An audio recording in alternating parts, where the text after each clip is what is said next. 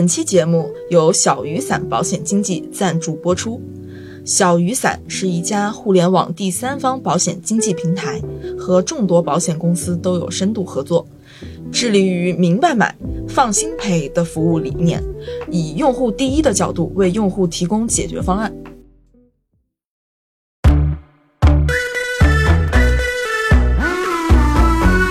大家好，这里是万一火了，我是奇妙，我是江江，我是牛小玲，今儿咱聊点啥呢？聊聊咱每个人都有的，哎，我们都有什么呢？哎，我有你也有的，哎，就抛回来了是吧？ 一直想跟大家聊一个话题，就是咱们自己的身体，就是我们如何看待我们的身体。是自我身审体视一直都跟我们待在一起。 你这你个这个话说 的真的是，废话文学讨论，但其实我会觉得，我们这个年龄段的人，其实有的时候不太会把重心或者是关注点放在我们自己身体上。 我放了，呃，我不知道你呃俩你，你确实放了， 你放了，你放了。呃，但有的时候，我觉得大家其实没有特别放，有的时候病啊，然后要拖挺久才会去医院啊，或者是我觉得会有一种比较严苛的眼光来看待自己的身体。嗯，我觉得小时候是父母比较看重我们的身体健康，嗯，然后青春期啊，成长的时候觉得是自己看待自己身体的美和不美。嗯现在吧，哎，上班了，我丢失了我的身体，嗯感觉是这样子感觉。嗯，因为我这一年是很明显能感知到我身体变化的，嗯，就比如说我每次叫按摩大姐的时候，就是大姐她会在后面帮我捏肩，我肩痛的时候，她抚着我的后背会跟我说：“姑娘啊，你这右边比左边高这么多 呀。”她就说你平时的坐姿一定有问题。就是她说我右边比左边高，就等于我整个人趴上去的时候，我的右边是有点出现变形。你是个斜斜，坡， 我是奇妙 对，打断一下，呃对不起二啊郎。腿，二郎腿。二郎对腿翘着呢。就是我其实他一说的时候，我其实就比较紧张，因为你是看不到你自己的这个形态跟身体的。 嗯，嗯，就包括很多人就是会在医院诊断出脊柱什么侧弯呀、这种，是嗯特别火，今年那个脊柱侧弯特别火的，有特 特别火，特别流行。 特别流行，特别时尚。就是我在抖音上一刷，就是直接放一张那个 X 光图，然后它那个脊柱就跟大 S 型一样，嗯，然后就是放上那样铿锵有力的音乐，然后就是哎我也弯了，就是那种，嗯就是感觉这个病其实大家就是还挺火的。公主，你去注册完了吗？那咱们这样，咱们先说小时候吧。小时嗯候咱们跟自己身体相处起来，大家有什么感觉吗？就是有什么故事吗？我小时候经常和我爸我妈玩一个游戏，就是说如果我走丢了，他们怎么认我。这个时候呢，我妈就总记错，因为我是左胳膊中间有一颗大痣，嗯，然后我妈总记成右胳膊，嗯，所以感觉这个是我的一个标志。嗯但是因为前两年有黑色素瘤去世的艺人，然后我就特别害怕，然后我去医院查了。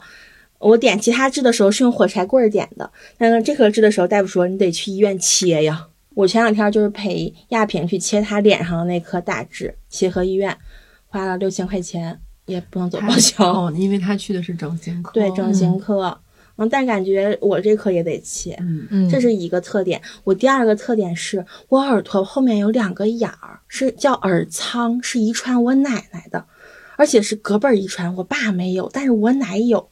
这个在我们老家呀，就是一个哎，想成你这个人一生吉祥富贵，吃喝不愁。耳仓嘛，就是那个仓房的仓，北大仓的仓。嗯这个好像你在还有面相学上是有说法的。他还有两个小梨我窝有呢，两个小梨窝，嗯，有点挤，这两个梨窝在这儿 挺甜的。嗯有哎点挤。嗯，我小的时候，嗯就在我几岁的时候，还可能上二三年级，我的鼻梁就是咱们正常戴框架眼镜这个位置，嗯就出现了两道印儿。然后那个时候亲戚来了说，这孩子这么小就戴眼镜了。然后我爸妈说没有啊，没近视啊，没戴眼镜啊。就那两个印儿特别像眼保常健年操做的呀，你不是，就它莫名出现了，就像常年戴那种框架架出那个印儿。嗯，果真没过两年我就近视了。小那学 有五关年系吗？和这个有关系，亲戚说、真的啊这孩子命里就是近视，该戴命中眼命命里就有眼 睛，命里就有眼镜儿，都是从娘胎带来的，多离谱。 命里就是文曲星，必须戴眼镜儿。最后就架上了嘛。嗯嗯嗯，然后正好卡在那两个印儿上，我以为你是做那个几按睛明穴做出来并没的，有。但是那个镜架戴上以后，哎嗯那两个印儿就消失了。以前我这是有两个疤的那种感觉，嗯，啊，神奇吧？找到了他的归宿。嗯我和别人与众不同的地方，想必你们应该都不知道。那我们确实也不太方便知道。其实是我手上有胎记，这个我知道，哦这个也很容易知道吧？你看我手上有这块胎记，啊哦，是哎，对，就是像一个中国地图。是吧？是吧？嗯很像一个嗯地图。我一般就是不太会走丢，就是因为有这块胎记。但是我不知道为什么，我小时候啊，总把这个事情记成了。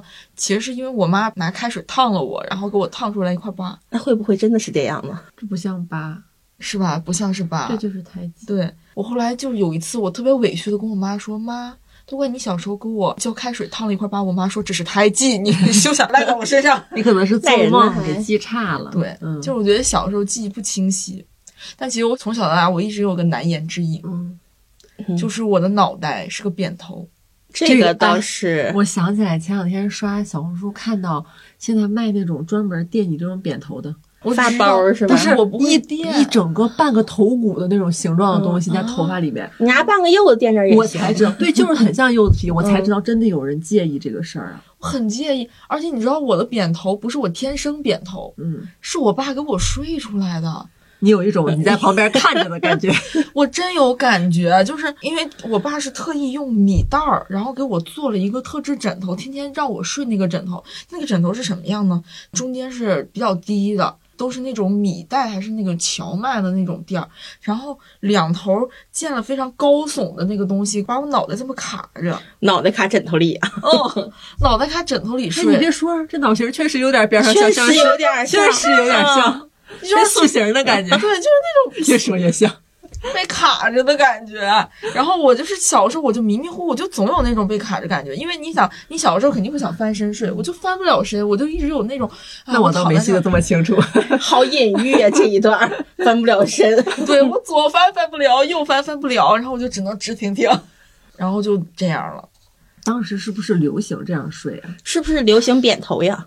你知道我有段时间特别恨东北人，就是因为我爸说， 这跟我们东北人有啥关系跟？ 我们东北人又不吹大米，我爸说我们东北都喜欢扁头， 所以是不是故意的？是吗？对他故意的，他说这样好看。呃，这倒没听说，知道没听？可能是对脊椎好吧？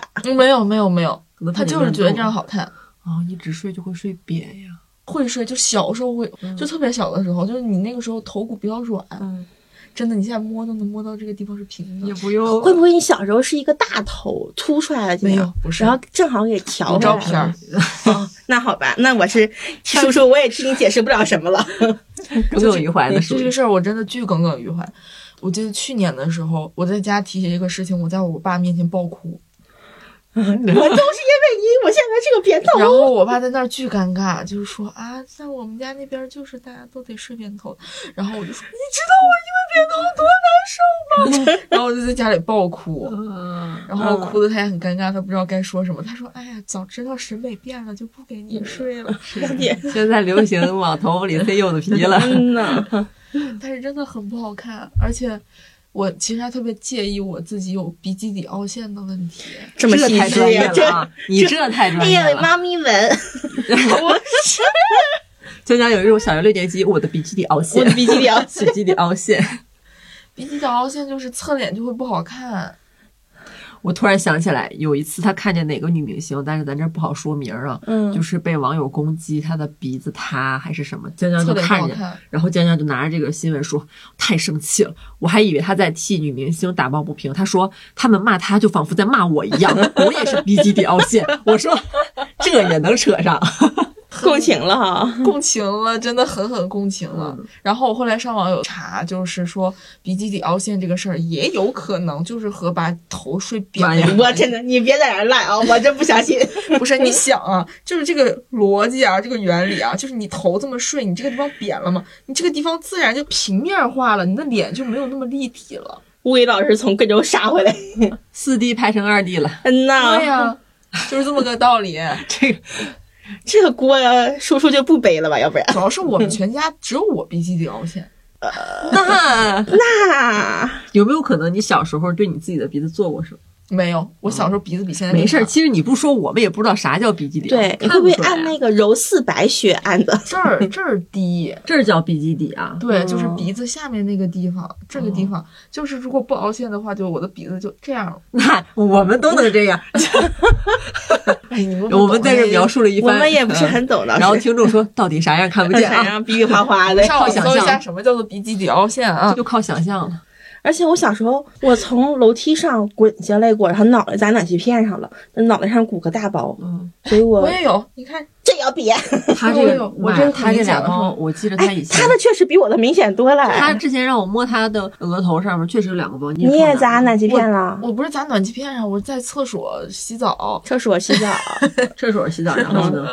然后脚一滑摔了，然后家里没人管我，没有人给我放什么红花油、什么按摩什么的，然后它就立这儿了。然后我小时候有很长一段时间被人唱那个歌，头小上小有青犄龙角，身后有尾 巴。对，就总有人就是看着我就开始唱这个歌。其实只有你说了，我才会注意对到这我儿有一个。坐你对面这么长时间，娘娘我都不 知道。那说明你不够关注我。不是，因为说明他又不是那眼，但很啊看不特出来别，因为对啊会有一种你会幻想自己是童话里面的小鹿的感觉啊，小鹿斑我比是公森主，林的小，我觉得它有点反光，显得你对这里皮肤很好。 也不用写这一块儿 吧，一大包。 我要是你小时候，别人问我，我就说蚊子咬 的。这蚊子太毒了吧？ 这蚊子硬的，鼻茬之毒啊，这 蚊子。嗯其实还好了，其实还好，根本看不出来。嗯但是你这摔挺狠，都摔到骨头上了。是吧？你比我我狠。嗯就是骨头就直接起来了，这都是硬的。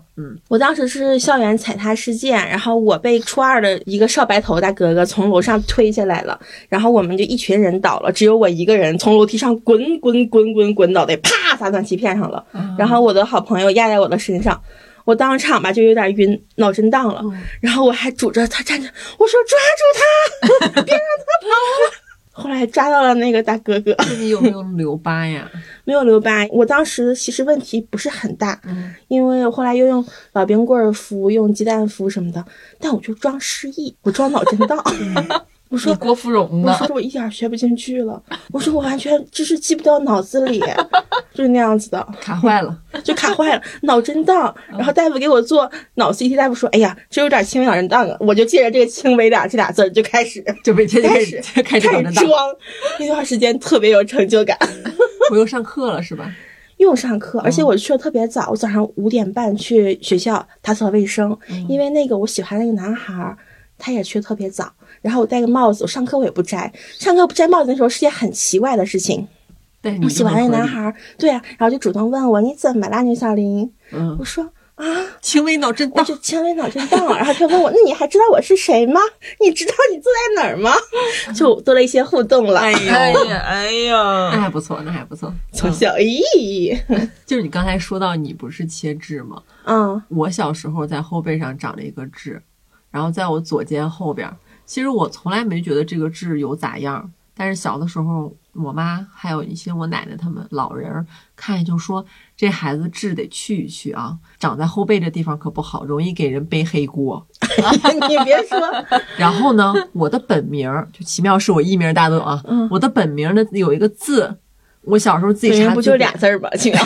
我为了掩盖我的真名儿，所以我说有一个字，怎么还给我拆台？ 那我把我本名儿的没事儿，我本名儿的那个字儿 嗯，在字典里，我这么说大家是不是会查到啊？也没人关心我，我没有不人叫有没啥有吧。人有字典，主要是就是我特别小的时候，我不喜欢我的名字，嗯我就查我这个字的意思，我那个字就有沉冤昭雪这种意思，就有那种入狱、哦是然后不啊窦好娥呀，就很冤那种，然后呃真相昭然若揭那种感觉。谁想怪再不得你喜欢看探案片儿呢。不不不，我主要是想结合我背上这个背黑锅这个痣，哦哦哦我两个元素放在一起想，我就觉得我这个痣非去不可，不然将来早晚我要进去一趟。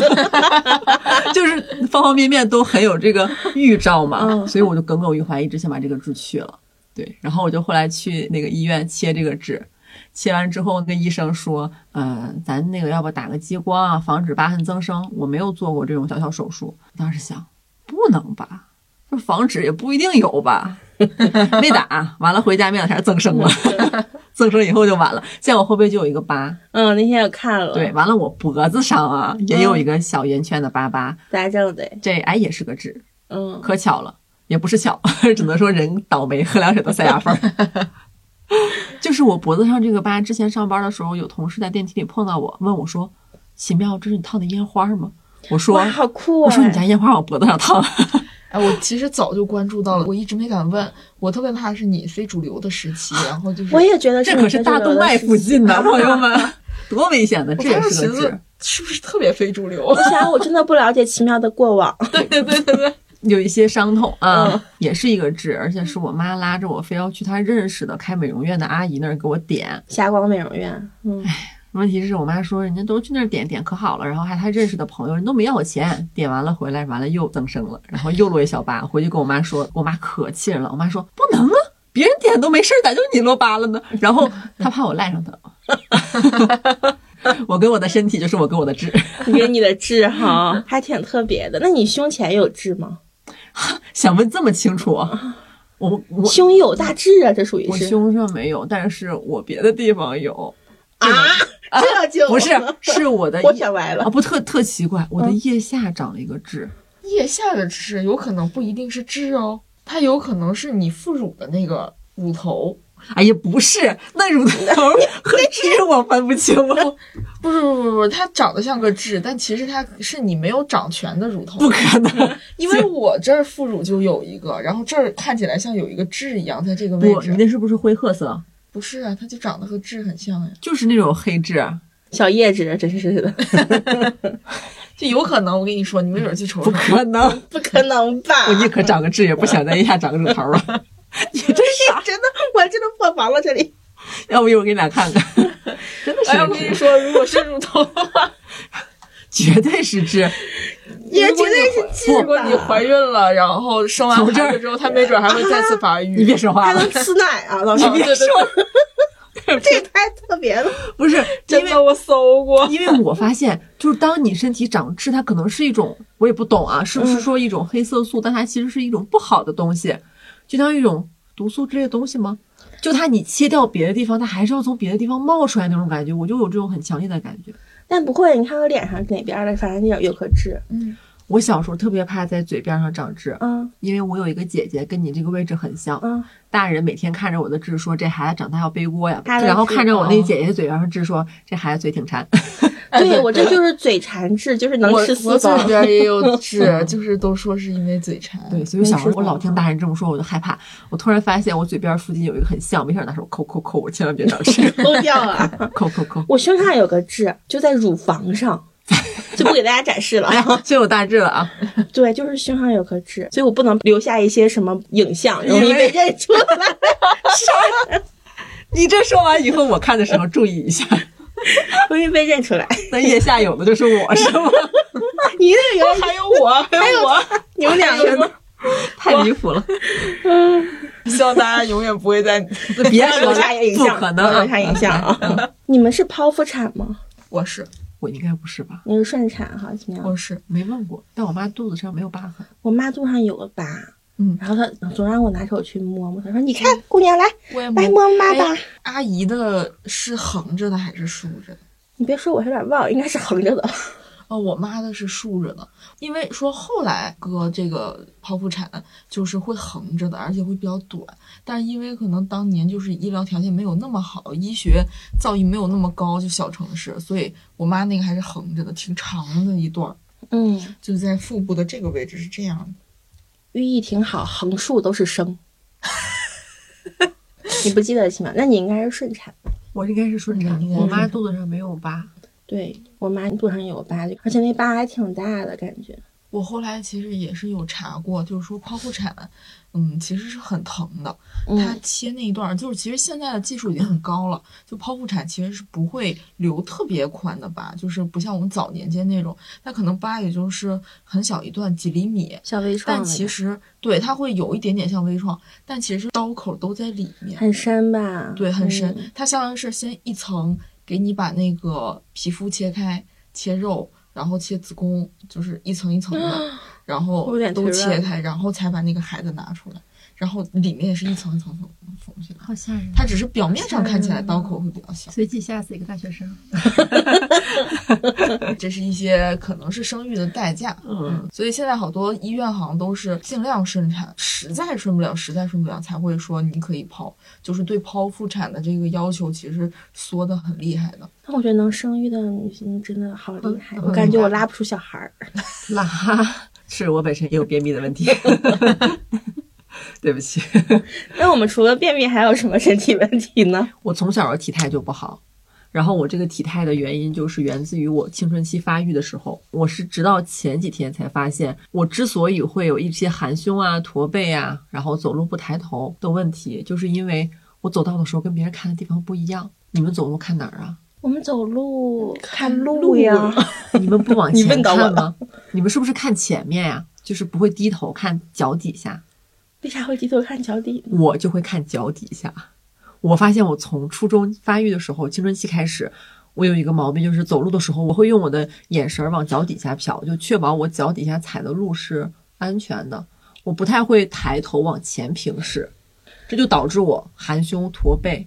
证明你活在当下，不太忧虑未 来。你挺不错，你真的挺不错 的。牛大师，然后含胸驼背之后，就会导致我的胸位有一些问题。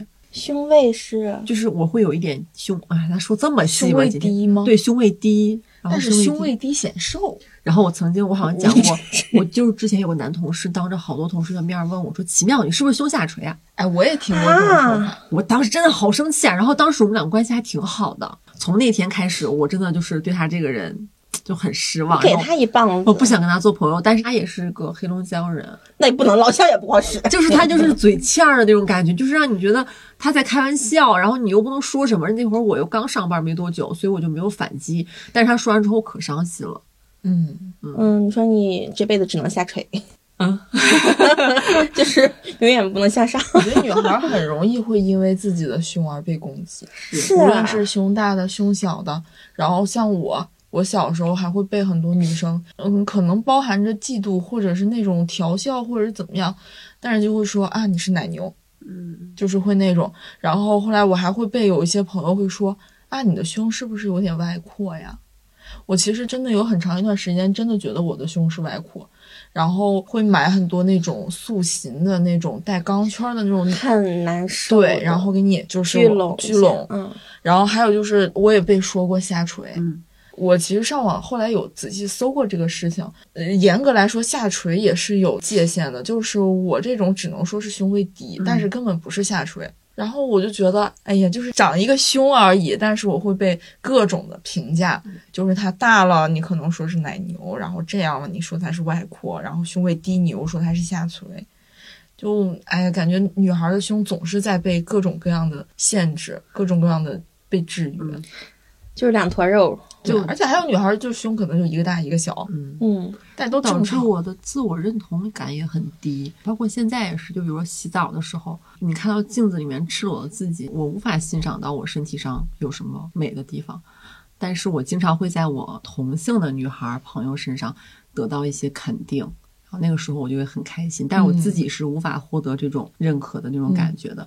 我朋友会拉着我的手说，他特别喜欢摸我的那个大臂内侧，然嗯后边走路的时候边拿手指掐掐掐。先嗯看看痣，我说那倒没有， 我说你掐啥呢？他说我从小就喜欢摸我妈这啊个还肉里边，软嗯他说软，他说你对这个感觉跟我妈那胳膊一样，然后他就掐掐掐，然后我就可开心。但我一边嘴上说哎别老掐不得劲儿，但我就想真好，真很开心，哎你掐 吧。 我是感觉女孩好像总是在成长过程当中，对待自己的身体会有一种很严苛的审视。比如说像我，我就一直特别不喜欢我的腿型，我觉得它有点轻微的 XO 腿，哦到底是挺 X 贵的还是不 O？是不 XO 挺是贵衣的。服发音的那个。你到底是 X 还是 O？就是这个地方会有点缝，然后但是这个嗯，就是膝盖这个地方又贴上，就是它不够直。但这事儿其实也怪我自己，我以为要我怪以叔为叔呢我以，为又要睡我直以为头这睡这了。这事要怪我 爸。我不知道为什么。我当时有个朋友，他当时也是我的同桌，他走路爱内八字，然后我山不知下道的为学什人么，家，我觉得那八字的女孩显得怪可爱的，很森女感我觉我高中也有这种感觉，是。嗯，然后我就开始模仿她，然后就这么走了两三年之后，我发现我腿不直了， 嗯然后我发现哎腿怎么不直了？然后这个时候想调整已经非常难了，就是在一个，变形了已经。对嗯对就其实是还好，没有很明显。嗯，看不出来。但是就是让人很难过，因为其实我腿可长了，但是就是不直， 哎 原原这是重点金 句儿。 就是没准儿吧？你说你腿要是还是直的话，没准儿这还能是一个长处，结果这个长处就被我自己给弄没了。也挺直也的呀，挺长的。嗯，也挺直的。我俩听你说我了，俩听你说了呢，而且我小时候，包括现在也会有一点儿，我觉得我自己不够强壮。就比如说上初中或者高中体育课跑八百米的时候， 嗯，我就会觉得我是一个笨鸟儿。嗯，包括跟朋友一起出去玩儿、逛街、旅游，我那两个朋友特别喜欢在一个城市就是徒步走，嗯，就是用脚丈量这个世界。对呀嗯我丈量不了一点儿。我那穿们着就打最车对，咱穿最舒服的运动鞋，完了嗯走的哇哇乱叫。但是我上大学的时候还老生病，嗯老往医院跑。然后我一个朋友就给我取了一个外号叫筛子，就是东北那种筛啊米我面的知道筛子。他为什么说叫这名儿？就说我漏风，对，出去玩儿冷一点儿，哎不行，热一点儿不行，走一会儿累了，坐一会儿不行，然后肩膀也疼，哪儿也疼，他们就说我是天生筛子。公主命，对，所以后面我就有点要强，跟他们出去玩的时候你咬牙挺着。真挺，我会带止痛药出去。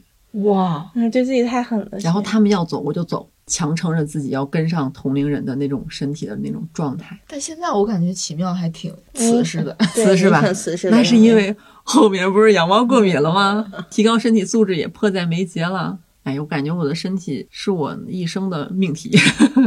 那确实是一生的命嗯题。嗯但我觉得也有好处，就是可能这种小病不断，其实是不断在提醒你就要注意自己的身体。 对，嗯反而你这样的人很少得大病，预言家出来了，像半仙儿。真的因为我就是从小身体都挺好的，虽然胖乎的，对自己身材很不满意啊，但是我身体是真健康。在生那个大病之前，没打过点滴，那去挺强的那。确有没有实可能是小时候打了，但你不你记得忘呢了？呀？会不会是？没有，真没打过点滴，就是偶尔会有那种打屁股针，会不会是你们贵州流行打屁股针？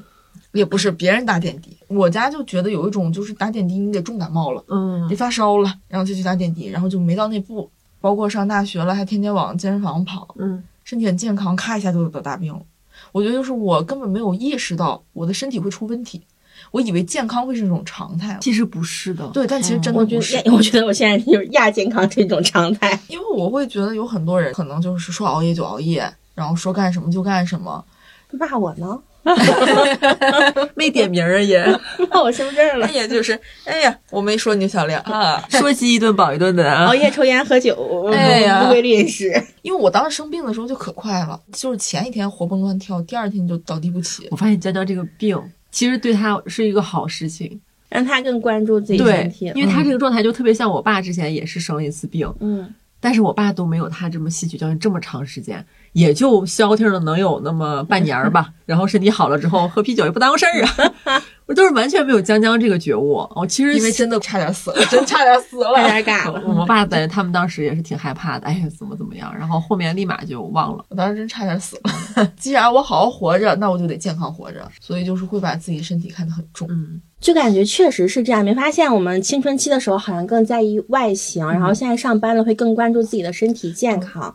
我最近在看汪明安老师的一本书，叫《身体空间与后现代性》，里面有的话说的我觉得振聋发聩。他说：“我完完全全是身体，此外无有，灵魂不过是身体上的某种称呼。”就像古人说的“克己”。苦行，包括现在也流行什么冥想呀、斋戒呀，都是对身体的控制。然后感觉我们之前对身体是一直是低估的状态。对，书里面说，身体有两大命题，一个是我们的外形，就是性感。一个就是疾病，其实像现在二十多岁了，然后奔三了这种年纪稍微大一点了，然后在审视我们身体的时候，其实也不单单是从外观上去看了，特别是上班之后，身体健康也必须重视起来了。 因为像之前大家老说，好像到了一定年纪之后，突然对熬夜这个事情就会有一个很明显的变化。啊，对我身体的感觉是，我不单单是熬完夜跟以前感觉不一样了，我有很多方面都不一样了。我现在晚上没有办法吃很多东西，就如果我晚上这顿饭吃的特别的豪横，好东北。 就是吃的很油、很辣、很丰富。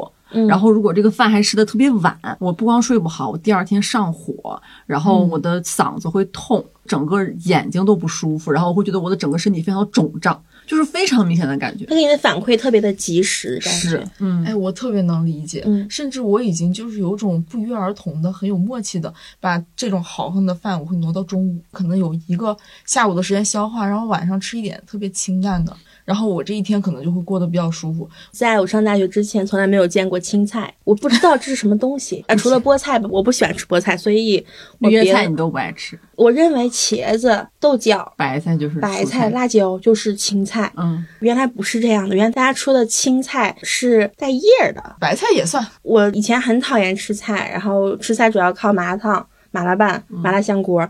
但现在我会主动的煮一些菜吃，哎因为真的很害怕。我晚上也不敢吃太豪横了，因为一边吃豪横，一边又熬夜。熬夜的时候呢，我就感觉到自己心跳加快了。这两年很明显有这种感觉，就是熬夜会心跳加快。是吧？ 然后我当时就不得已放下手机，不能玩了，赶紧睡觉。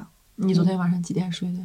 我昨天晚上和亚萍他们唱歌去了，一点多睡的，对你来说算是早的了。算是早，因为我以前都四点多睡。是小玲来以 前晚上四点睡，早上十点还能上班，因为我以前熬夜打狼人杀， 但是我现在我都熬不动了。到嗯到岁数到岁数了而且你是自己能感觉到你自己身体亚健康对了。，而且我心跳加快了，第二天的话一般不太敢喝咖啡，然后等到不跳的时候就开始，不等到不是不跳的时候，不跳的时候也来不及等 了。到跳到平稳的时候我才会喝咖啡。总的来说，其实我现在对身体的状态其实是有点一朝被蛇咬，十年怕那啥。一个是真的很难受，嗯我除了当时在医院躺一个多月，不能吃饭，不能喝水，只能打营你养知道我液是舌头吗？上长白毛，这在抖音上，那个医学生就要来看看。挺亚的感觉。然后我当时吓死了，我以为我变异了。然后医生跟变我特别说你脾胃虚了，就是因为没有吃东西。嗯然后就是这样过了一个多月，我当时瘦的跟张元英似的。你这个形容，我当时以为我不会胖回来了，我当时心想那塞翁失马， 但是没想到啊，很快就胖回来了。其实除了住院之外，其实我出院了之后有一年多，我的消化系统都是紊乱的，就具体体现在吃啥都难受，不吃也难受。买了两个养生壶，煮中药煮坏了一个，然后又买了一个，然后接着煮中药，就是吃了一整年。那一整年就是在吃药、吃药、吃药，然后到处看病，因为这种病就是西医已经没有办法调整了。嗯，一点点对养，然后自己慢慢的去恢复，然后让自己身体慢慢去适应，你身体当中少了一个消化器官，然后我就会觉得，在那段时间，就是身体在给我很强的一种存在感，就告诉我你必须要关注我了，你不关注我，你就是不行了，嗯就是有一些危险了。嗯，我还记得当时我在医院，我爸我妈，然后蹭蹭蹭的从贵州赶过来，医生跟他说了账单，医生出去了，然后我就哭了。很费贵用是很吗高？是不是？我记得是十万多。对于一个当时大学二十岁的我来说，我听到这个事儿我就给吓晕了。嗯，好在我大学还交了医保，然后当时应该是给免了百分之六十。嗯，对、嗯，那你那会儿没有保险吗？我妈之前嗯给我买了一点点的那个疾病险，但是好像保的不多，保了个一万左右，嗯，但是确实也让我一下子感觉，哎呀，就是真有，用哎还这是保险真太有用了。是。因为我当时听到十万的时候，我就觉得完了，我给家里带来很大负担了。是。嗯，然后后来就觉得啊，那少了大部分，就是也有负担，但这个负担一下就小了很多。嗯，就我觉得劫这后个余事生的感儿，觉这个事儿就是像呃很多年轻人，其实，在没有得病或者是没有说去门诊看病之前，对于保险呀、体检啊这些都挺抗拒去了对解，的。因为他可能会觉得我有可能亏了。他也会觉得万一我用不上万呢，一对，用哎我不就是上，这种心态。之前，其实来北京上班，很多人交五险一金，他都不知道这个医保该怎么用。嗯然后我是自己，是我小的时候也是我妈妈给我保了几份保险。嗯，我也是大学的时候住过一次院，也是走了保险。然后医保这些东西都是大人去了解，那会儿你觉得你好像不需要去了解这些东西，嗯但是出来上班之后，我就发现这些事儿都是要重新学的，就是什么保是干嘛的，对吧？而且像小玲儿来公司那一年就说啊，这个子宫里有一个畸胎瘤啊儿。哈， 你的那个畸胎瘤儿，我你说了两年，但是其实我一度想说，你该去看看了。你是不是也有点在拖延的那个心理？我其实很害怕，因为我上次陪亚萍切痣，她进去的时候我都腿软了，嗯，我就一边搜畸胎瘤怎么切，需要做什么，然后我就越想越害怕。嗯，但是应该早晚也要去割的吧？是，医生说三年之内，还有一年，啊嗯等我做好心理准哎备了，我觉得就你可去。。以再去医院再看一下，因嗯为我之前我室友也查出来说是畸胎瘤，但是她多换了几家医院，然后就说是个气泡，可能是误诊，就是你多测几次 接气泡，对，如果测了那么多次，它还是个畸胎瘤，那就是去割掉它了。趁你现在比较健康，然后年纪比较轻的时候去割，也恢复比较快。对，而且很巧，我就是刚查出来有畸胎瘤的前两天，我的一个研究生同学，他刚刚做完畸胎瘤手术，嗯，他把整个的流程，包括他录的 vlog 都发给我了，然后还跟我讲了花不了多少钱，因为他有医保，嗯因为我们那时候上班了，说是有医保、嗯可以报，我当时就觉得啊，那还好，至少钱这方面不用管家里要了，嗯嗯因为那时候也刚上班，刚上班的时候也没有多少钱，你你想看一次病哈，你还得请假扣钱吧，嗯你还得给医院交钱，嗯朋友来看你之后，你还请吃饭，感觉要花费的东西很多，甚至嗯那时候我想的是疫情还没有结束，可能还要请护工。但是如果你自己是有额外的保险的话，其实是会更好的。，对，因为医保它范围有限。嗯，他就跟我说，他除了医保之外，然后还有什么什么保险，导致他最后自己拿了几千块钱嗯才是。我上次回家的时候，因为我嗯妈从小就给我买保险，然后我还知道我爸我妈每个人都有好几份保险。嗯，我感觉我妈就保险有点太多了，包括去年回去又让我签了个字儿，又买了一个保险，我就感觉是不是没有必要买这么多？嗯但是上次我一问她，我说你为啥又买？我妈说这样以后你在北京上班，我跟你爸老了以后生了个病，你的负担就小了。嗯我们这都是给你买保障。我当时听完之后，就她说话的语气没有这么轻松，嗯但是我心里其实有点心酸的。我自己不愿意去了解这个东西，他然们后替你，对他们替。我考虑这么多，然后我嗯还没有愿意去主动了解，甚至我妈想把给我买的保险给我说清楚，我都有点嫌烦。其实我妈从小也给我买了很多的保险，我刚开始很懵，她说买什么就买什么。哦，我妈在我很小的时候给我买了婚嫁险，就是到二十五岁不结婚就会得钱，然后这笔钱已经打到了账上。然后其实我妈还给我买了很多，就是疾病险啊、医疗补充险啊、储蓄险，就是还有分红险之类的这种，她就是每年交钱，然后等到十五年之后我就能获得一笔钱。我觉得她就有一种为子女计深远的那种感觉，就是对，在为你的未来，对，他在在在为我未来做打算。嗯但其实我小时候和现在，其实有的时候会对保险有点偏见。我不知道你们身边有没有这样的亲戚或者是朋友什么的。第一个去拉着你去买保险的，一定是身边人。就你就总觉得保险这玩意儿是不是骗人的呀？它是不是骗钱的呀？而且就是我你总会有一对些偏见。而且我对这种熟人卖保险会有一个顾虑是，他只服务于一家保险公司。嗯，他肯定对是要推荐他手下他觉得嗯好的产品能给他带来一些提成，我会有这种刻板的印象。对，其实嗯总会有这种负面的想法。是，嗯，但是我觉得，其实像现在就是咱们这个保险这个行业也发展到很好了。像这次小雨伞，它是一个保险经纪公司嘛，其实它就非常适用于我们年轻人这种需求，能够找到有专业的保险行业的老师进行一个一对一的咨询和指导。因为会比较放心，他们是服务八十多家保险公司的，它不单单是有一个公司或者一个产品给你介绍，就有那种很卖力的推销感就没有。因为我对有在这个平台上做过咨询了，嗯嗯，你的体验怎么样？我觉得非常好。嗯我是昨天上午接的电话，就是它其实很简单，你只需要把联系方式什么填好了，然后他就会给你打电话。而且当时这个咨询老师他跟我就是说了一个特简单、通俗易懂的比喻，他说。他就相当于是京东、天猫超市导购员儿， 嗯，他说就是好形对象我就是告诉你我们这货架上有啥，你要买啥，然后我们给你一对一的去定制分析。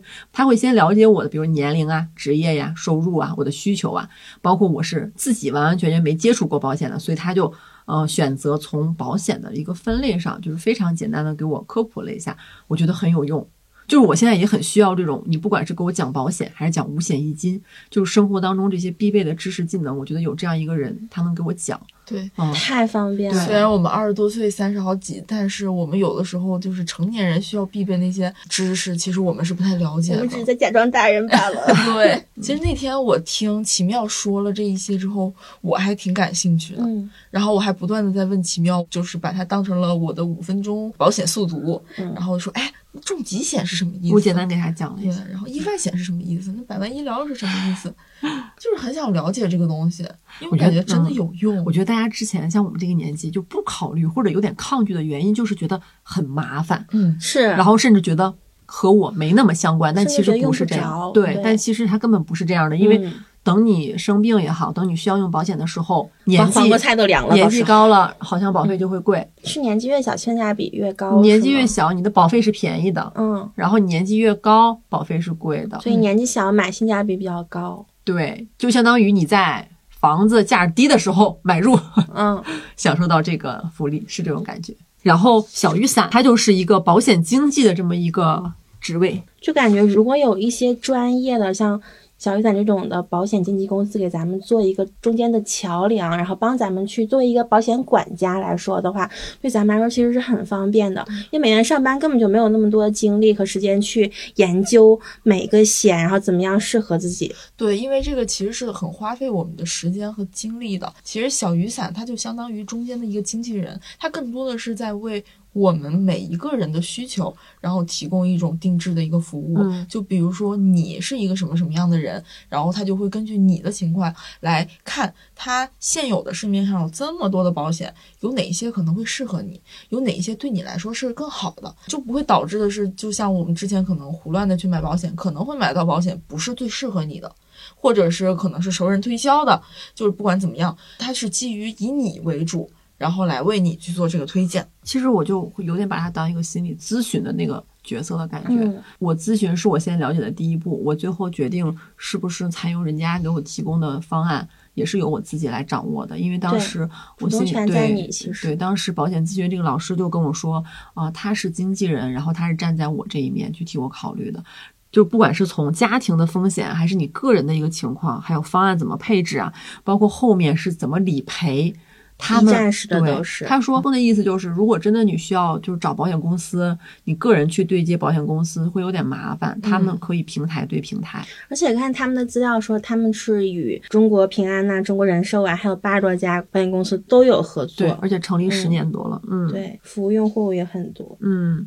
然后我觉得咱们这个，嗯、如果对这个东西想有了解的朋友，是可以考虑去做一次咨询的，因为你在去接触这个事情之前，你就是要先放下自己以往那种刻板印象，然后其实是从自己出发，从关注自身健康，还有个人未来的一个，比如说一个风险的一个预判的方面，你去考虑，去我去了解一下这东西到底怎么回事儿，买不买都另说，我觉得，嗯，而且我最近看那个《故乡别来无恙》，任素汐的角色应该就是这样的一个保险经纪角色。然后其中有一个她的朋友得了甲状腺癌，甲状腺癌在之前算是一个重疾，但是在出现相关规定之后，它已经不算重疾险的那一栏儿了。嗯对，但是呢，因为他这个病是在出台这个政策之前得的，但是他们那边的保险公司就不给赔，任素汐这个角色就去帮他去处理，结果就赔付了。嗯嗯，所以包括理赔的话，我觉得小雨伞这种保险经纪也会比我们个人去弄更专业、更擅长。嗯而且他们其实还有那个闪赔的服务。嗯比如说，你的其实各项已经达到了一个保险公司赔付的标准，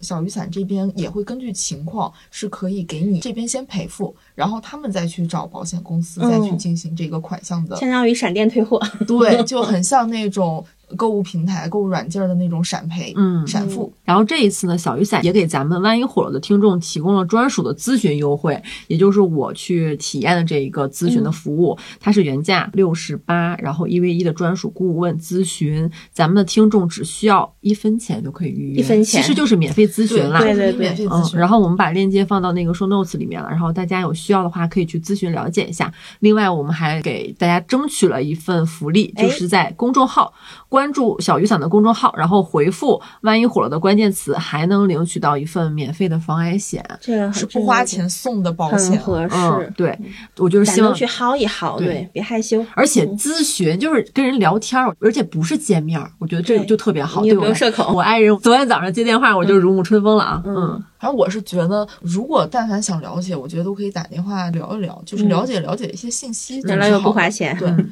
对然后咱们再说回来，其实今年我们都跑了好几趟医院了，就最近嗯这两个月。是，嗯，没错呀，我呀，我说我这个身体，因为你们两个可能觉得我平时，嗯，可能骑车看着体格子还行，你看着很有线条感，乍一看你是一个身体非常健康的，对，可人健康了知。道什么叫外强中干吗？ 就是因为我老骑车，我其实在锻炼我的心肺，提高我的身体的这个体能。但是我长板有了之后，我短板也很明显，你的短板是美丽芭蕾，我的短板也很明显。近年来非常少走路，然后非确实嗯常 抗拒走路，然后还闹出一个什么笑话呢？就是前两个月大家知道小玲他们天天走路下班嘛。然后我是十月份跟小玲、江江下班走到农展馆那站就地走那么铁，几次，两公里多点儿，嗯，打那天开始我就腰疼了，疼了二十多天。都得去医院看了，就是上厕所的时候，因为我们园区厕弯不下腰所还有那种蹲坑，嗯我下去起来要扶着，有两个姿势往前伸跟往后挺的时候，我的腰椎中间两块肌肉加上腰椎是那种整个拉伸的那种刺痛感，像江江的枕头呀，正好夹在那里。 我当时想这不行啊，我一开始想凡事睡一觉就好了，睡了二十多天也没好，也没好也没好，嗯，然后我就想腰这个东西以前没疼过，我不太敢让那个按摩大姐按，我怕给我按坏了，万一按瘫巴了呢，嗯，我就很担心。而且我这种人啊，其实从小身体毛病多的，还特别惜命儿，嗯，但凡出一点问题，我就往最坏了想。那你没有小胡洗面，嗯，然后我就想，这不会是腰突了吧？然后江江还吓唬我说：“你得去医院看呢。想想沙沙丁鱼啊，对，我说说这个沙丁鱼当时进医院做那大手术，给秦皇下嘚瑟 的，”然后我就去骨科了嘛，嗯，然后看得到一堆南 大，朋友们，医院的骨科 是南大聚集地呀、南大天堂，打篮球崴脚的，嗯，什么这儿陪哎哥们儿来给的，你哥们儿来给你腰了都害羞好了。哎，呀，我这腰搁这坐着， 这酸痛，但是还行。 然后进去看的时候，那个医生就给我做检查嘛，最后跟我说没事儿，给我做了膝跳反射呢。他说问题不大，嗯说先不用检查，他说回去贴膏药吧，给我开了四百多块钱的膏药呢， 那哎药膏药那么贵呢？那可不咋的，中 药。真小的，胡偷偷用，小包头 都有，中药一份儿，西药一份儿，回去贴到现在，其实我感觉也有好一点。也有好啥啊？慢活儿那属于是，我最近身体啊也一般，好像就是从秋天开始，感觉就身体就没有以前那么硬朗了。硬朗， 我这在 我活60了上七十岁爷爷的身上才能听到。我前段时间不是胃也不舒服， 嗯，然后感觉头也老疼，然后胃不舒服，嗯，还开了很多中药嘛，然后一直在吃中药。确实前段时间也牙的问题，然后也疼，就是一直感觉在吃药。然后我当时还在想，说是要不要去医院做个检查，但是因为害怕做胃镜， 啊因为害怕做胃镜，就寻思还是自己先养一养。但是呢，我是后来有查到啊，其实肠胃疾病多半是一种在中医上来说是情绪一问种题对是情志病。嗯然后我就觉得，那其实说明的是我要调整我的情绪了，嗯，要让自己每天积极快乐正能 那量。还是做胃镜儿吧，你调节情绪有点 难。调节情情绪确实很难调节，开然心不后起来呢。，情绪吧，我觉得光靠我自个儿调节肯定不够。然后我最近又开始吃逍遥丸，用药调节情绪来治一个不用药调节情绪的病 的对，病，哎，对对，是这个思路。但是呃，是我个人行为啊，大家不用争相不要模效仿仿 啊。嗯但是我自己吃逍遥丸，我不知道是心理原因，还是一些客观原因。我觉得好像有用，真假？吃完了没之抽后过烟吧心里真的会。 你觉得抽烟是一个效果是吗？我觉得是一个效果。嗯 它会让你 心里俺平聊静健康呢，你都不好鼓意吹思啊抽烟，就是早 插上出去。 就是早上录播客之前和左达上楼抽一根，因为我没带火。反正就是会让自己心里平静，嗯嗯，感觉平静，哎，吃点这个药，哎，有好处。健康这药不能停，嗯，这那就不能全这继就续是啊一个情绪上确实很容易因为一点小事儿而破碎的女 人。破碎感女孩，对，嗯比如说外卖送错了，外 外卖送晚了外，卖送错了之 后呢，外卖送凉小了，药丸饭吃不上，小药丸就要吃 上了。先炫 拔粒儿。但是吃了它，我情绪稳定了，我慈祥了，我整个人感觉就面朝阳光了。那天小玲儿说她心情不好，她说问问江江还有没有逍遥丸。完了，我说我家里还有，给你拿点儿。但我一想，寻思还有人真吃这玩意儿，我都拿它当道具使的。呃你怎么当？就是我跟小胡吵架的时嗯候，我为了以表我情绪已不受控制，但我还在努力压制，我就会把逍遥丸打出来，然后疯狂往桌上倒药，开始数粒儿，二十八颗，二十八颗 是不是？平，后面 开始数可药，云呢，然后就边数，但是也不吃 啊啊，就是只数为了是吧达到一种场景上有一种疯癫的效果，啊，确实好疯癫对吧哦，？就很有嗯那种氛围感，疯而且子的疯癫氛疯围 的感。很具体，感觉学到了，下次我也试试。我是受奇妙种草去叫了按摩大姐，嘿，我也不是，我不是非要给你种草。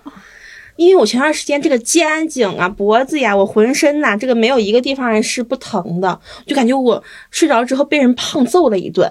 安姆大姐呢，我还叫了一个明星技师来了之后，躺在床上给我按了一个小时，还帮我吹头发了。你你当时说大姐这个服务还给你加了十分钟，对呀，还给我夹，还给我吹头发。我按了哎呦三年也没有这样的服务， 啊，那就是不同命啊吧，可能是。按完之后，我感觉我长高了，这夸我真张的。很夸张。就我这辈子肩从来没有那么打开过，嗯从来没有感觉到自己是一个直挺挺的人，我这个人挺起来了。嗯你们不会有这种感觉吗？我按的时候其实就是会有那种我的不舒适的那种痛点会缓解，大姐甚至还说我这个有一个筋错位了，她给我整了一下子，嗯顿时好了。嗯，确实挺舒服的。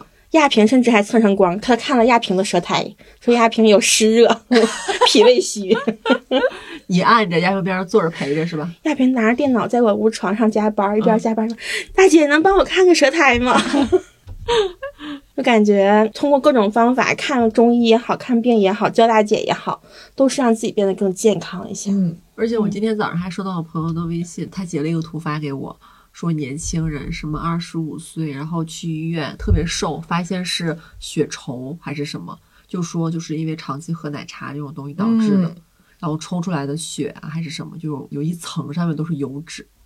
就是血脂特别高，嗯就真的这种东西，我说实话，别看咱二十多岁看着好像还年轻啊，但其实真的千疮百孔啊了，真嗯的千疮百孔啊！咱就是这个机器，就跟那个一堆破烂儿然后拖着跑的那个自行车一样。嗯 而且我前两天还看一个数据，就说什么我们现在就是是三十岁得糖尿病的人越来越多了。对，还有脑梗的，对，就是你平常如果吃这种甜的东西吃特别多，蛋糕啊这种加工甜的东西，奶茶呀这样的东西吃太多，那个血脂啊，那个血糖啊就蹭蹭蹭往上涨。你的胰岛素你控制不住的话，就容易糖尿病。其实我的想法是，如果你真的很喜欢这些不健康的食品和不健康的生活习惯，一时间改不掉就不要强制，就是先试一试减量。对，嗯嗯，，像我朋友，我就劝他，他一周七天能喝五次奶茶，他是不喝纯净水的。我有两个朋友不喝纯净水，我这个一周可能要喝五六杯的朋友，他身体还算健康。另外一个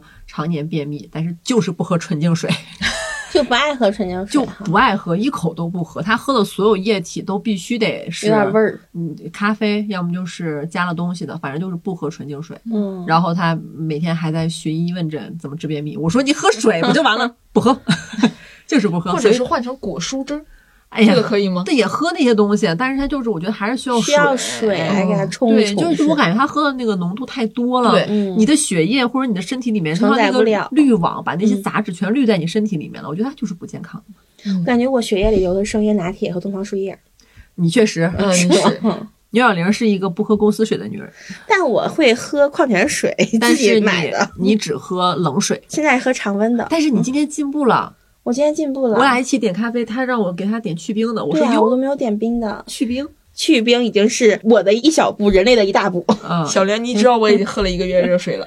是我真的，我也做出行动，我买了保温杯，嗯，放在公司，我还新买的，还花了二百块钱嗯呢，二百，那你咋不用啊？你咋就不用用了一次啊我？用了一次，嗯，牛小玲儿这烫烫手了。后来那次我就不敢用了，她水流出来了。没有，我没太注意，它就烫手了。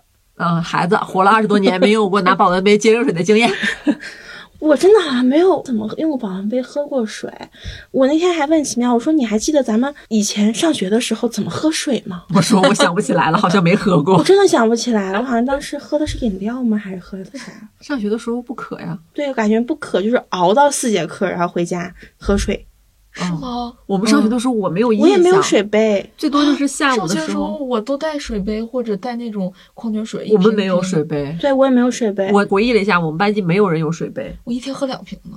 那那会儿我们咋？就是不渴，就是生熬着，好像是。啊，你们东北这么艰苦呢？ 就没有印象。嗯对嗯，嗯，所以我们小时候东北小孩好像都不爱喝水。就脸都干巴的感觉。 嗯，东北这么干，你们也不喝水，你别重复我们的 话了。重复了， 太太震惊了我。但是现在，我觉得我能喝水本身就是一件进步的事情进步了。我也是，我跟我那朋友说，你能不能从就是改喝水成开始从喝水，但是你不不不，他我先让他从一周只喝一杯奶茶开始，嗯一周一杯，一个月四杯，其实不少了。嗯，但是我就是想让他先减量，对然后先减量尝试一下。嗯小莲，你能在这个地方对我们播客的听众立誓吗？你立啥 誓？我你以喝的后一天只能抽两根烟，这这个就先这个先在这儿掐掉了，这段儿 有点像个大姨给大爷。吓死了。起码那天去医院看腰，然后看到有一个戒烟门诊，还给我拍下来嗯，我说的，送我去。嗯我说实在不行，我送你来这儿吧。你看我抽的不多，声音还是很甜呀。是，我觉得身体健康是要重视，而且我以前其实很怕去医院做检查，我真的惧怕，我现哦在嗯害我怕现。在还是很怕。但其实我说一个暴论啊，嗯只要咱岁数现在还小，你该去哪个科挂哪个诊室去复查，你就别怕，一般不会有太大的事儿。就如果你每年都去的话，关键我高中是十二班的我，跟你说，担心、忐忑、害怕那个，你说啥？我给你没事儿，你就一般不会有啥事 儿。一一般担心、忐忑的是那种从来没去过的人。对，他对自己的身体状况一点儿都不了解。但是如果你每年定期体检，然后你对自己的哪个器官、哪个指标有异常，你是掌握了的，你每年的电子报告现在你都在网上都能看到，你其实你不会那么害怕，你知道吧？也得去面对啊。但其实真没事儿，你去了就知道没事儿。是，嗯，哎，你们给父母打那个带状疱疹疫苗了吗？没有，没有，因为我妈去年得了一次带状疱疹，真的非常的疼，就是她疼到是神经疼。然后我就去搜了搜，就有那种带带状疱疹疫苗，但是很多家长都不知道。等到得了之后，那叫什么蛇缠腰还是龙缠腰的对那种东西，特别的疼，就是好像可以看看要不要给父母打一打。嗯我是准备明天让我妈来，然后我领她去做个体检的。嗯对，嗯，感觉给父母体检也挺重要的。是，然后你还得哄着他们。啊是嗯，但是因为我现在去医院次数太多了，我天天搁医院给陌生的大姨挂号，我寻思，哎呀，我应该让我妈来看一看，我都这么熟悉了，去医院跟去自己家似的。是我感觉我陪我前男友们去医院次数比陪我爸妈去医院次数多多了，我真不孝女，啊， 抽我自己一巴掌。我有一个其实挺明确的感受，就是特别是这几年，很多事儿感觉都没有那么重要了，就反而会觉得很重要的事情是自己的身体，自己嗯，能好好 活着。着挺重要的。对对，你特别是比较健康的活着，少一些病痛， 对有什么事儿其实都没有这个事儿重要。说钱你能挣着很大的钱吗？挣不着反正也挺挣不着难的 啊也挺难的 对。象找着挺好的嘛，找不着。找不 着，那就是自己还是得重要，还是得好好活着。所以我每年生日许愿，其实心里有很多个愿望，什么变瘦啊、变美啊、涨工资呀、乱七八糟的。但最后只能留下一个愿望的话呢，就是自己和家人是很有身体健康。 嗯，嗯，因为有的时候我反而会觉得遇到什么事情不顺心，或者是遇到什么事儿，就我会自己劝自己，哎呀，没事儿，死你不现在了还。健康， 你现在还活蹦乱跳的，你身体不疼不难受，你疼起来的时候，那你真是那时候就是除了疼，你想不到别的了。已经是莫大的幸福了。对，已经很幸福了。我觉得保险其实也是一种给自己心里有一种保驾护航的那种感觉。感觉它像一个软的垫子，会对拖着我们那种感觉。嗯，所以感觉在越不确定的时候，能抓住一些软的垫子，对我们来说还是很好的。那么节目的最后哎呢，我们还是要感谢小雨伞对本节目的支持啦。然后这一期节目还是希望大家对自己的身体都重视起来，因为身体健康也是我们三个今年很重要的一个命题。没错，嗯，有需要的朋友呢，可以去看我们的详情，然后去预约咨询体验一下。哦好嗯，那我们这期节目就到这里吧。希望大家身体健康，万事如意，好，那我们下期再见，拜拜拜拜。 thing. She's my captain, she's the sea. She's the sun on my back, baby, believe me. She's my captain, she's the sea. She's the sun on my back, baby, believe me.